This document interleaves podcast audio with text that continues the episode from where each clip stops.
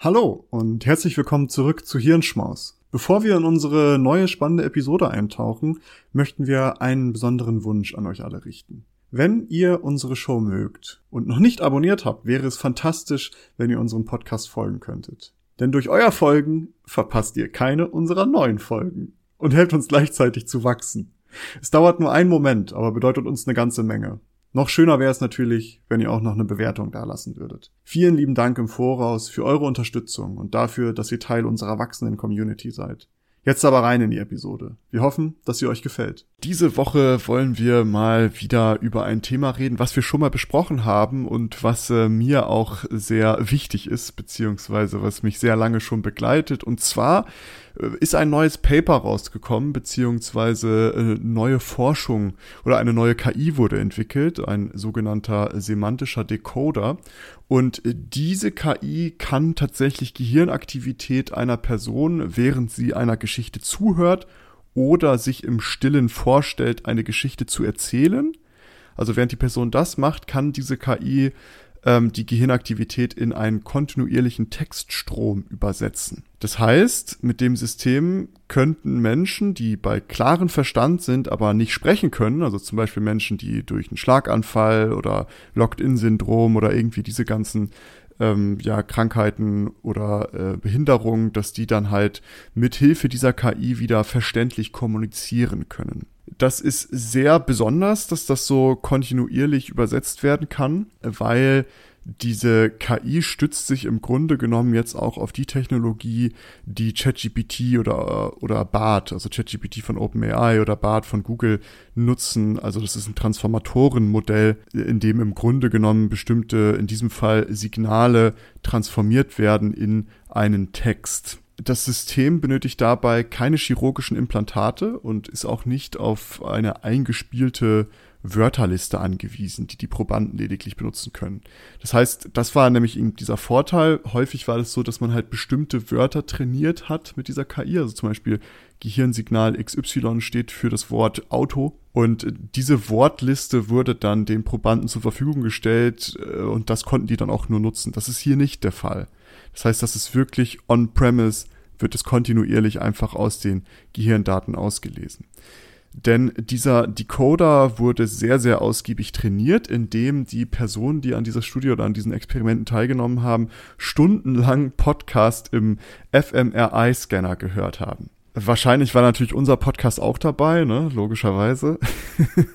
Gehe ich davon ganz stark davon aus. Die haben deswegen auch wahrscheinlich immer einen Intelligenzboost bei ProbandInnen äh, festgestellt. Da bin ich mir ziemlich sicher. Da bin ich mir auch sehr sicher.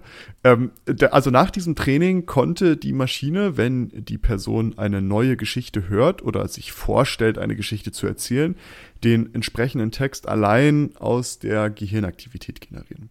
Damit konnte erreicht werden, kontinuierliche Sprache über längeren Zeitraum mit komplizierten Ideen zu entschlüsseln aus den Gehirnaktivitäten. Das ähm, klingt jetzt erstmal sehr, sehr krass. Was es auch ist, allerdings ist es natürlich noch in den Kinderschuhen und das Ergebnis ist keine wortwörtliche Abschrift. Vielmehr ist die KI so konzipiert, dass das Wesentliche dessen, was gesagt bzw. gedacht wird, erfasst und ähm, übersetzt wird, wenn halt auch unvollkommen. Also, wenn der Decoder darauf trainiert wurde, die Hirnaktivität eines Teilnehmers zu überwachen, produziert die Maschine in etwa der Hälfte der Fälle einen Text, der der beabsichtigten Bedeutung der ursprünglichen Wörter sehr nahe kommt und manchmal sogar genau entspricht. Das ist eine 50-prozentige Wahrscheinlichkeit, dass es korrekt ist. Ist jetzt erstmal, sagen wir mal, noch nicht so extrem viel, aber die Vorstellung alleine, dass es 50 Prozent der Zeit kann kann diese KI die Gehirnaktivitäten so entschlüsseln, dass der Inhalt von dem, was ich denke, richtig rübergebracht wird, ist nichtsdestotrotz sehr krass. Sollte man nicht verkennen, die, den Impact. Nee, und äh, wir kommen auch später nochmal dazu, warum das relevant wird. Aber in einem Experiment zum Beispiel wurden die Gedanken eines Teilnehmers, der ähm, einen Sprecher sagen hörte, ich habe noch keinen Führerschein mit, sie hat noch nicht einmal angefangen, Autofahren zu lernen, übersetzt, damit ihr mal so ein Beispiel habt. Es ist jetzt nicht 100% das gleiche, aber es geht in, die richtigen, in den richtigen äh, Sinn oder in die richtige Richtung.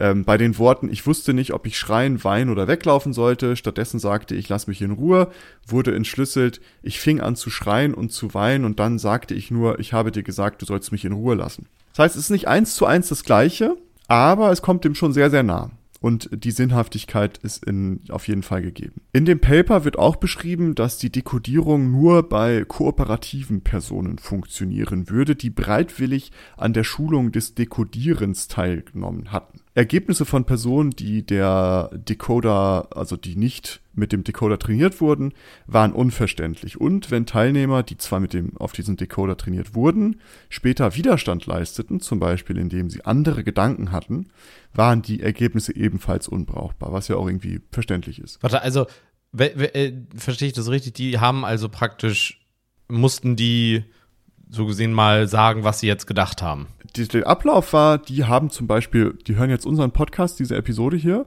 und denken ja. sich im Kopf das, was wir gesagt haben. Ah, und okay, der Decoder klar. würde dann im Grunde genommen das auslesen und könnte man, dann könnte man sehen, wie nah ist das wirklich an der, wirklich an der tatsächlichen Podcast-Erzählung dran. Und die Genauigkeit hing eben davon ab, wie sehr diese Personen auch auf diesem Decoder trainiert wurden. Und da hat man dann gesehen, dass Leute, dass das nur sehr gut funktioniert, wenn Leute kooperativ sind und darauf trainiert wurden. Bei Leuten, die nicht darauf trainiert wurden, waren die Ergebnisse nicht so gut.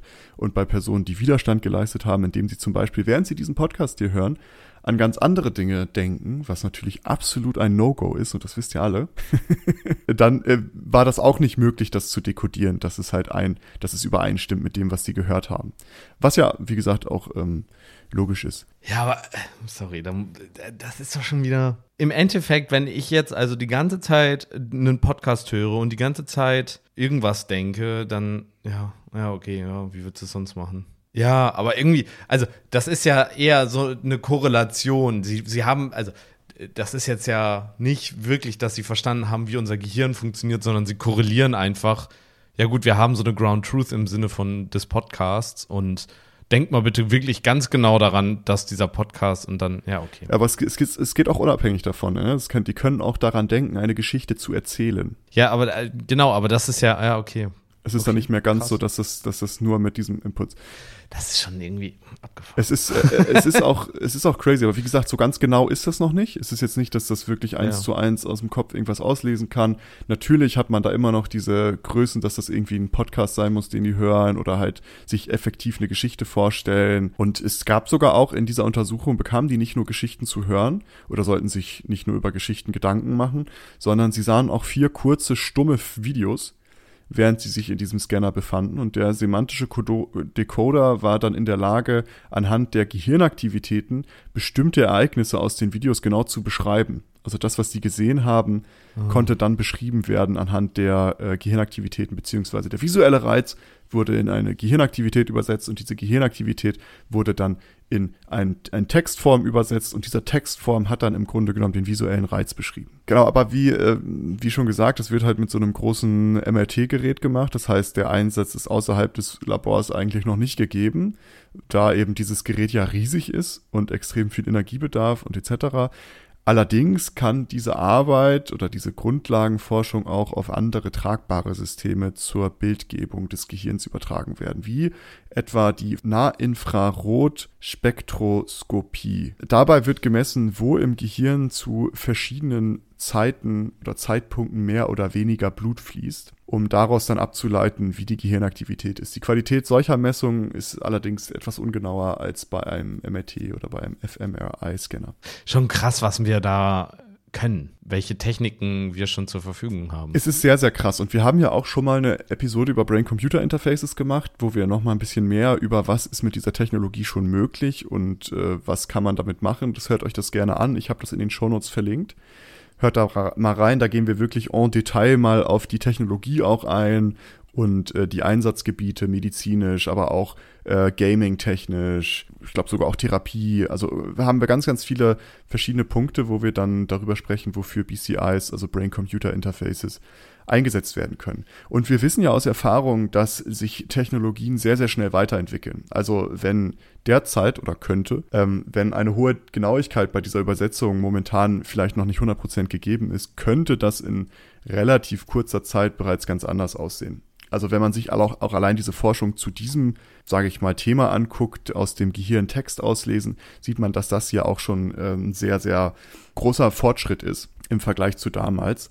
Und auch könnte der Fakt, dass der Einsatz derzeit nur bei trainierten und willigen Subjekten erfolgreich ist, sich auch schnell ändern, theoretisch. Hoffentlich nicht. Das ist genau die Frage. Also was bedeutet das für uns, wenn sich das ändert? Und das ist eigentlich ein guter Use Case, um über etwas zu reden, wozu ähm, ich mir häufiger Gedanken mache, beziehungsweise womit ich ja auch in meiner Promotion arbeite.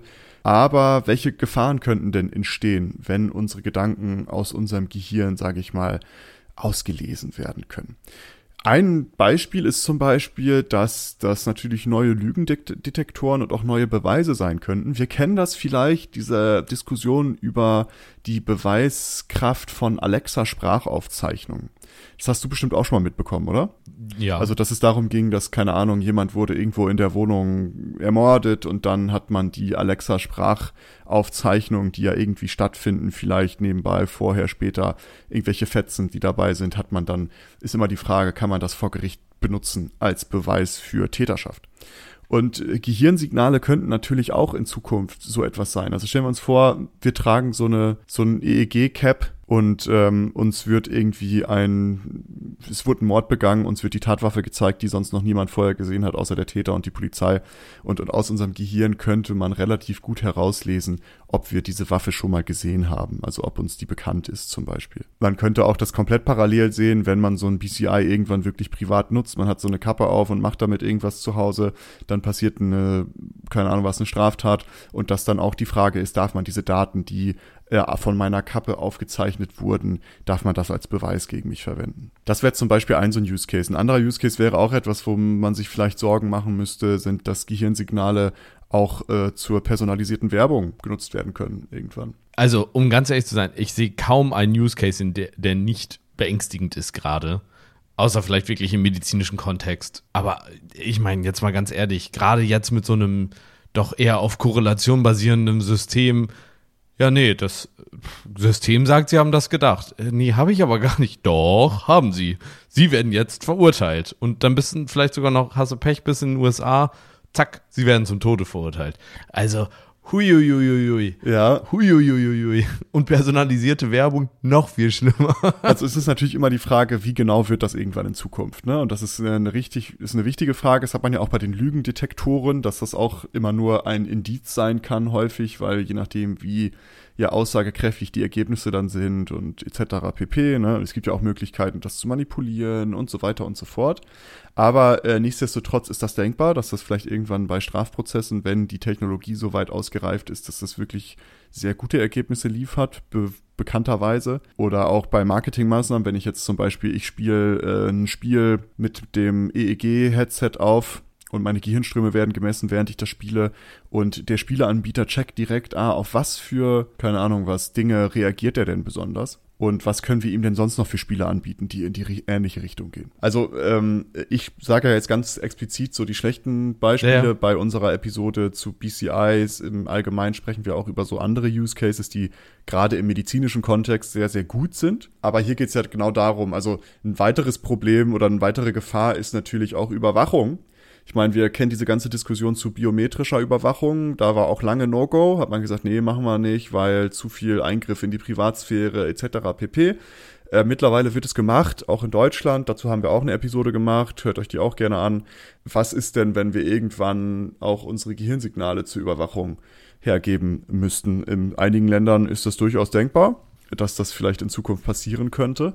Und denn mit diesen Gehirnsignalen ist es sehr, sehr einfach, zum Beispiel nachzuvollziehen, ob jemand keine Ahnung, ich werde jetzt, ich werde jetzt, äh, ich, wir sind in einer Diktatur, in einem System, was wirklich sehr unterdrückend ist und Systemuntreue würde bestraft werden. Und ich würde jetzt so eine Kappe aufhaben und ich gucke im Fernsehen eine Rede von dem großen Führer XY äh, der die Nation leitet mit eiserner Faust und in meinem Scan sieht man, dass ich dem nicht zustimme oder dass ich dem den nicht mag. Was geht? Das ist möglich. Das kann man heutzutage schon machen. Ähm, und wenn dann diese Signale zum Beispiel äh, missbraucht werden, um eben Systemtreue, Untreue zum Beispiel zu ermitteln, ist natürlich, sind jetzt absolute Dystopie-Vorstellungen, aber das sind ja trotzdem Dinge, über die man nachdenken muss, sobald man so eine Technologie vielleicht weiter ausbaut und auch in Zukunft ausrollt. Ja, hoffentlich eben nicht. das ist ja, glaube ich, das, was man, glaube ich, verhindern sollte, dass sowas überhaupt möglich ist, weil diese Technologie wird natürlich vor allen Dingen dann von irgendwelchen DiktatorInnen, naja, ich glaube, es gab noch nie eine Diktatorin, also kann man eher Diktatoren sagen, äh, wird das ja wahrscheinlich genutzt. Also, das ist ja eigentlich eins zu eins 1984, da Orwells äh, Thought Crime äh, Geschichte. Also ist ja genau das, was, oh, das wäre, ja, und das wäre wahrscheinlich das, wo es auch tatsächlich einzig und allein viel genutzt wird. Hm. Also, oh, ganz, ganz böse Geschichte. Also genau aus diesen Gründen gibt es halt seit kurzem die Überlegung, ob man nicht neue Menschenrechte für das Zeitalter von Neurotech benötigt. Und äh, das ist eine große rechtswissenschaftliche Frage und auch eine ethische Frage, wie du schon angeschnitten hat, hattest. Und einige schlagen dazu bestimmte Dinge vor. Und darüber möchte ich eigentlich so ein bisschen reden heute. Ich möchte so ein bisschen über die Grundrechtsfrage reden, also ob man da vielleicht was anpassen muss. Es gibt zum Beispiel ähm, eine Person, die hat sich damit beschäftigt und hat gesagt, ja, es gibt vier ethische Prioritäten, die bedacht werden müssen, wenn diese Technologie irgendwann mal weitläufig eingesetzt wird. Und zwar, äh, es gibt einmal die Privatsphäre, das ist eine wichtige Priorität. Die Augmentation beziehungsweise Erweiterung des menschlichen Gehirns. Dann auch der algorithmische Bias beziehungsweise der algorithmische, algorithmische Vorurteile. Dazu haben wir auch schon mal eine Episode gemacht. Unter anderem Kontext, aber dass der Algorithmus eben nicht unvoreingenommen bestimmte Daten auswertet zum Beispiel und als letztes ist es dann die Identität beziehungsweise Agency oder Selbstwirksamkeit, dass die nicht, dass das auch eine Priorität ist. Dass diese vier Dinge müssen eben beachtet werden, sobald es dann darum geht, auch rechtliche Rahmen zu ähm, ja, definieren. Und aus diesem Vorschlag haben sich dann auch weitere Menschen damit beschäftigt und haben explizite neue Menschenrechte entwickelt. So wird beispielsweise vorgeschlagen, das Recht auf mentale Integrität einzuführen. Und dieses neue Recht soll die individuelle Beherrschung der mentalen Zustände und Gehirndaten ermöglichen, womit das Lesen, Verbreiten und Anpassen dieser mentalen Zustände und Daten nicht ohne Zustimmung möglich sein soll. Andere wiederum schlagen ein Recht auf mentale Selbstbestimmung vor. Diese soll vier Aspekte berücksichtigen. Und zwar erstens, niemand hat das Recht, Ansprüche an Minds oder mentale Zustände zu stellen, sprich von niemandem kann verlangt werden, einen bestimmten mentalen Zustand oder einen bestimmten Gedanken zu haben. Zweitens, Sicherstellung von Integrität, also Schutz davor, dass niemand in den Gedanken herumfuschen kann. Dann äh, Sanktionsfreiheit, also dass Gedanken oder Überzeugungen und Meinungen dürfen niemals sanktioniert werden und Privatheit eben niemand kann dazu verpflichtet werden, seine Gedanken offen zu legen. Und das greift ja so ein paar Dinge auf, die wir schon mal gesprochen haben, zum Beispiel im Gerichtssaal, wenn die sagen, ja, du musst jetzt diese Kappe aufsetzen und wir gucken, ob das alles wahr ist, was du sagst. Das würde dann ja darunter zum Beispiel nicht gehen, weil ich die, das Recht darauf hätte, meine Gedanken für mich zu behalten. Und ich habe ja auch das Recht, nicht, mich nicht selbst zu belasten. Ähm, wieder andere schlagen ein Recht auf kognitive Freiheit vor und dieses soll Menschen die Freiheit geben, selbst entscheiden zu können, ob sie ihre mentalen Zustände mit Hilfe von Neurotech verändern möchten.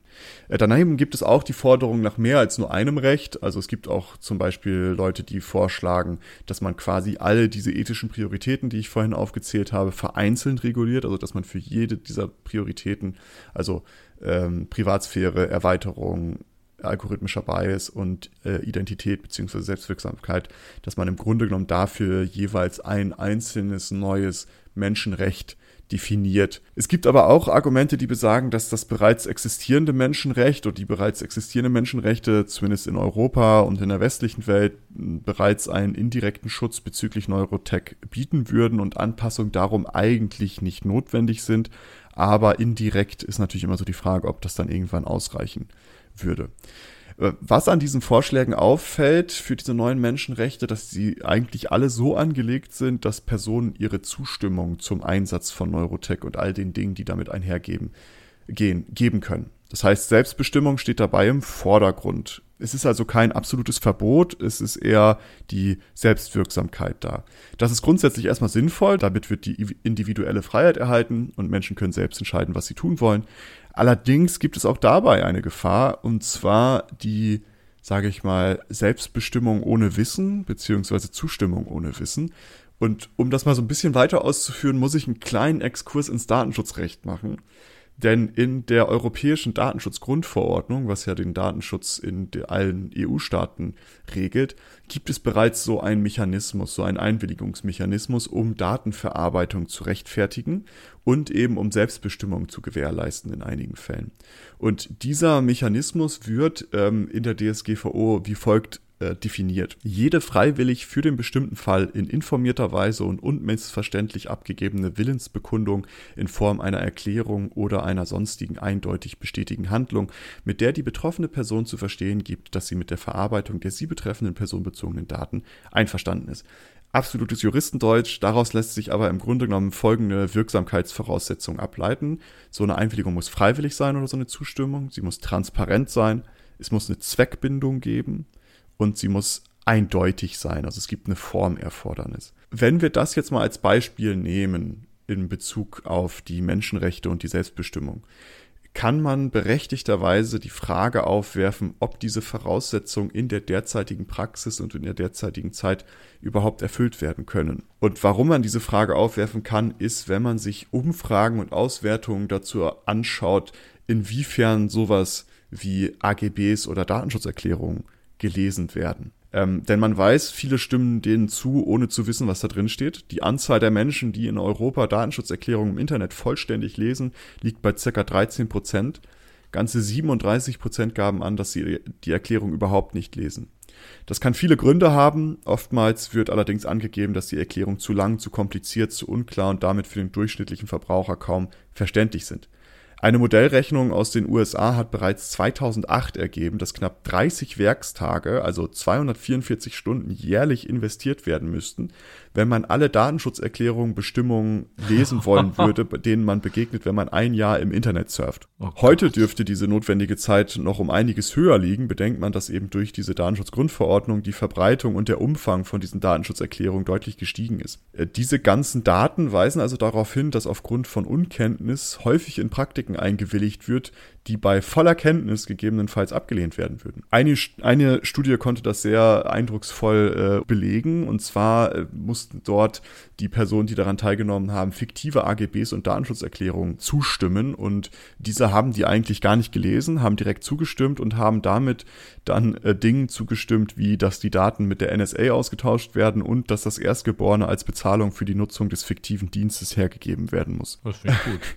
Und damit haben sie dann sich so einen kleinen Spaß erlaubt, aber das äh, zeigt dann im Grunde genommen dieses Phänomen, dass äh, durch Unkenntnis in vieles eingewilligt wird, was man vielleicht gar nicht möchte. 2010 gab es übrigens auch mal ähm, einen Witz in Anführungsstrichen von äh, GameStation, einem britischen Spielehändler, wo in den AGB stand, dass die äh, bei Zustimmung die Seele an GameStation verkaufen oder verstenken oder wie auch immer. Und alle haben eingewilligt. Also ich meine, klar, das ist ja natürlich Spaß, ne? Das ist nur ein Späßchen, ne? Ja gut, aber jetzt stehen sie nachher, wenn sie tot sind, dann da und haben keine Seele ja, mehr. Kommst nicht also, rein kommst nicht rein, wo auch immer das ist. Aber das ist, zeigt es ja trotzdem so, dass halt einfach niemand das, äh, das großartig liegt. Ja. Aber neben genau. der, sage ich mal, Länge und Komplexität kommt häufig noch hinzu, dass viele Menschen auch das Gefühl haben, dass sie den Bestimmungen sowieso irgendwie zustimmen müssen, wenn die den Dienst mhm. nutzen wollen.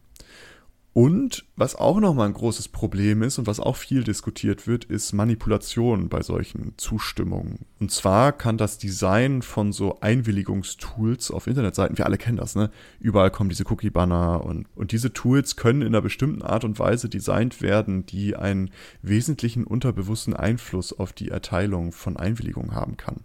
Zum Beispiel, ich mache jetzt mal ein ganz, ganz simples Beispiel. Wir haben einen Cookie-Banner, und grün und rot sind die Button. Für uns ist es eigentlich ganz schnell wahrnehmbar, dass rot bedeutet, wir lehnen ab. Grün bedeutet, ich möchte das. Und wenn man jetzt das vertauschen würde, also rot wäre jetzt plötzlich, ich nehme an und grün wäre, ich lehne ab, würden wahrscheinlich viele einfach ohne sich das großartig anzugucken einwilligen. Ebenso gibt es Hinweise, dass Datenschutzerklärungen häufig ungenau, unvollständig, widersprüchlich und auch unfair gegenüber den betroffenen Personen sind. Also wenn wir diese ganzen Probleme, die es bereits im Datenschutzrecht bei ganz gewöhnlichen Datenverarbeitungen gibt, wenn wir uns die mal angucken bezüglich der Selbstbestimmtheit und bezüglich der Einwilligung oder Zustimmung. Ist es denkbar, dass diese Probleme auch in Zukunft bei Neurotech und wenn man irgendwann diese neuen Menschenrechte haben sollte, die auf Selbstbestimmung aufbauen, könnte man auch da denken, dass das vielleicht irgendwann auftreten wird. Das heißt, es wird eigentlich eine große Frage sein in Zukunft, wenn es denn dazu kommt, dass diese Technologie weiter ausgebaut wird, wovon ich persönlich durchaus ausgehe, dass das kommt, denn so viele große Unternehmen arbeiten daran und das passt auch einfach so gut in diese generelle technologische Landschaft, die derzeit entsteht, dass das eigentlich ein gutes, äh, sage ich mal, Peripheriegerät sein könnte irgendwann und deswegen natürlich auch viele Unternehmen wie Facebook, wie äh, Google, wie Microsoft daran halt forschen. Also die Frage, die man sich irgendwann beantworten muss, ist, wie diese Bestimmung, Selbstbestimmung genau aussehen könnte, damit diese in den meisten Fällen auch informiert und freiwillig ist. Ich sage bewusst meisten Fällen, 100% wird man nie hinbekommen, es wird einfach ein paar Leute geben, denen ist das völlig egal. Allerdings muss man sich ja die Frage stellen, dass man es in den meisten Fällen eine freiwillige und informierte Selbstbestimmung bezüglich des Einsatzes von Neurotechnologien gewährleisten kann. Denkbar wäre dabei beispielsweise die Notwendigkeit, Informationen auch äh, grafisch oder stichpunktartig darzustellen, also dass man einfach schnell einen Überblick bekommen kann. Ähm, auch denkbar wäre ein ganz klares Verbot von bestimmten Vorgehen, also dass zum Beispiel die Überwachung von, was wir angesprochen hatten, dass das auch mit der Zustimmung der betroffenen Person nicht möglich ist. Also auch wenn die sagt, ich will das, bitte überwach mich, guck, ob ich systemtreu bin, dass auch dann der Staat nicht in der Lage ist, das umzusetzen. Ist auch eine Überlegung, dass man das vielleicht äh, so noch irgendwie mit reinnimmt. Neurotech und der Einsatz wird ähm, für viele Gesetzesbereiche beziehungsweise auch für die Gesetzgebung eine, durchaus eine große Herausforderung sein. Darum ist es natürlich sinnvoll, jetzt schon irgendwie an Konzepte und Ideen zu arbeiten. Denn wie gesagt, dass die Technologie irgendwann wahrscheinlich kommt oder eine größere Rolle spielen wird, davon bin ich persönlich relativ überzeugt. Und bei dem Einsatz müssen wir dann eben schauen, dass wir die Vor- und Nachteile sinnvoll abwägen und entsprechend Regulationen irgendwie aufbauen, womit die Freiheit der Person gewährleistet wird und gleichzeitig aber auch deren Sicherheit. Ähm, ich wollte es einfach nur mal kurz zusammenfassen, weil ich dieses neue Paper gesehen habe und äh, das gelesen habe und dachte, okay, das ist jetzt noch mal krasser als das, was eh schon möglich ist mit Thought to Text. Was haltet ihr davon? Wie seht ihr diese ganze Sache bezüglich auch neuen Menschenrechten? Ist es notwendig? Denkt ihr, ach, brauche ich nicht? Teilt uns das gerne mit. Schreibt uns irgendwo auf Instagram, Twitter oder wo auch immer, slidet in unsere DMs. Oder ihr könnt bei Spotify jetzt auch unter dieser Episode, wenn ihr runterscrollt, an entsprechenden Abstimmungen teilnehmen, um uns eure Meinung mitzuteilen. Ich hoffe, dieser kleine Exkurs in Brain Tech oder Neurotech und Rechtswissenschaft war jetzt nicht allzu langweilig. Mich beschäftigt es sehr und vielleicht wird in naher Zukunft noch mal ein oder andere Dinge dazu kommen, wo wir so ein bisschen genauer noch mal auf so Themen eingehen werden. Vielleicht noch ein letzter, letzter Einwurf dazu. Ich glaube, du hattest ja gerade gesagt, regulatorisch müssen wir vielleicht dazu noch was machen und so weiter. Und dem würde ich auch jetzt nicht widersprechen und sehe das auch so.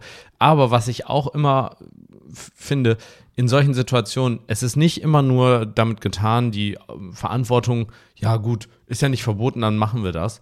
Ähm, auf der einen Seite natürlich bei denen, die es anwenden, später, aber auch jetzt schon. Ich meine, als Wissenschaftlerinnen und Wissenschaftler kann man auch jetzt schon kritisch sich hinterfragen, an welchen Bereichen man forschen, mitforschen will. Denn wenn das gar nicht weiter erforscht wird, dann wird es diese, diese, sage ich mal, negativen Überwachungstools äh, und sowas wahrscheinlich nicht oder deutlich verzögert geben. Je mehr Menschen daran mitarbeiten, weil es dann auf einmal ein spannendes Thema wird, desto schneller wird dort auch was passieren. Aber wenn man aktiv sich halt dagegen entscheidet, wie man sich auch zum Beispiel gegen militärische Forschung und hast du nicht gesehen entscheiden kann, desto ja, größer die Chance, dass solche negativen Aspekte eben gar nicht erst kommen.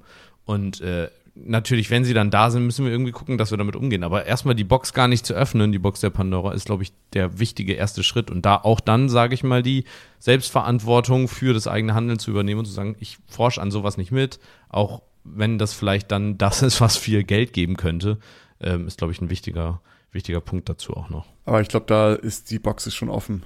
Also ich glaube, da geht, ja, ja, auf jeden Fall. Also auch, äh, weil das Ding ist ja, der originale Sinn, warum das alles entwickelt wurde, ist ein sehr, sehr guter, weil es ja wirklich darum geht, Menschen, die irgendwie einen Arm verloren haben, die Steuerung per Gedanke, eine Prothese zu ermöglichen oder Menschen, die irgendwie gelähmt sind oder ähnliches, Hilfsroboter oder Exoskelette oder was auch immer steuern zu lassen. Ich, ich meine nicht BCIs, ne? Also ich meine jetzt nicht zwingend BCI, sondern ich meine jetzt zum Beispiel ein Tool, was im äh, Gerichtssaal genutzt wird, um Schuld oder Unschuld festzustellen oder was äh, ähm, genutzt werden kann, um später äh, Thought Crimes, also hm.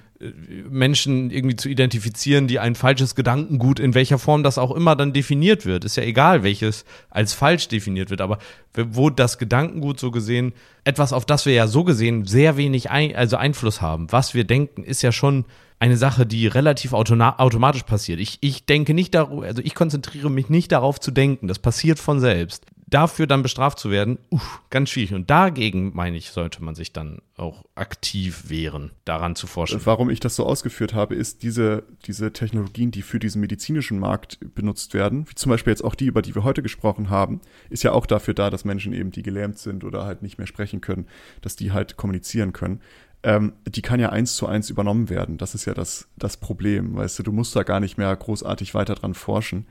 Aber es gibt ja auch Möglichkeiten, dass irgendwie, wie das jetzt auch in diesem Paper war, dass sie gesagt haben, hey, das geht nur mit Leuten, die bereitwillig daran teilnehmen. Das ist so konzipiert, dass das halt, die müssen damit trainieren und damit die Genauigkeit halt gegeben hat. Es gibt ja auch Möglichkeiten, vielleicht in irgendeiner Art und Weise IT-sicherheitstechnisch da was umzusetzen und dafür gibt es ja auch rechtliche Regularien, die das äh, im Grunde genommen oder sagen wir mal quasi fordern.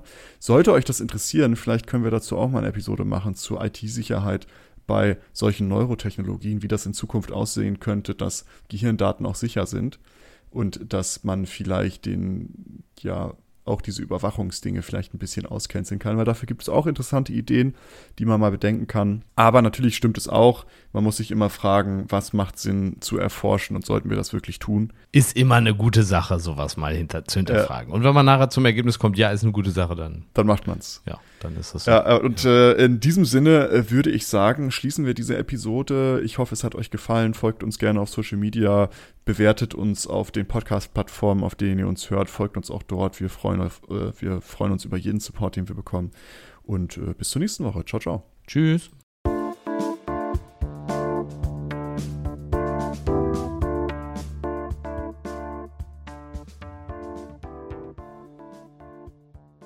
Danke, dass ihr diese Episode komplett gehört habt. Solltet ihr uns hier noch nicht folgen, würden wir uns sehr freuen, wenn ihr unseren Podcast abonniert und bewertet. Wir stecken viel Arbeit in dieses Projekt und freuen uns über jedes Feedback. Folgt uns gerne auch auf Instagram und oder Twitter, wenn ihr absolut nichts mehr verpassen wollt.